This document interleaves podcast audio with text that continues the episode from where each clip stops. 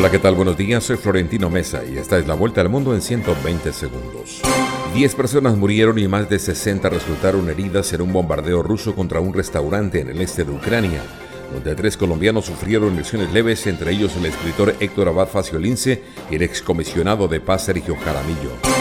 La producción económica mundial caería un 2.8% en un primer año, un monto equivalente a 2.7 billones de dólares, si China decide bloquear a Taiwán, indicó un reporte del Instituto para la Economía y la Paz. Una delegación de congresistas estadounidenses encabezada por el presidente del Comité de Servicios Armados de la Cámara de Representantes, Mike Rogers, llegó a Taiwán, donde se reunirá con la presidenta Tsai Ing-wen. La muerte de un joven por un disparo de la policía cuando la víctima intentaba escapar en automóvil de un puesto de control provocó disturbios en un suburbio de París esta madrugada y la condena de políticos y celebridades como el futbolista Kylian Mbappé o el actor Omar Sy.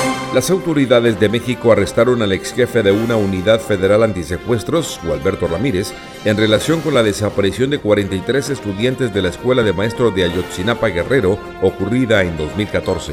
La Corte Penal Internacional autorizó a su fiscal a reanudar la investigación de crímenes de lesa humanidad cometidos en Venezuela durante el gobierno del presidente Nicolás Maduro, al considerar insuficientes los procedimientos judiciales internos.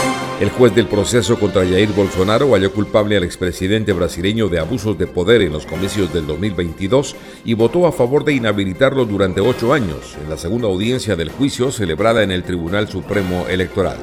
La Tierra perdió un área de selva tropical virgen equivalente a un campo de fútbol cada cinco segundos en 2022 y más de la mitad de esa destrucción ocurrió en Brasil y Bolivia, según un estudio del Instituto de Recursos Mundiales.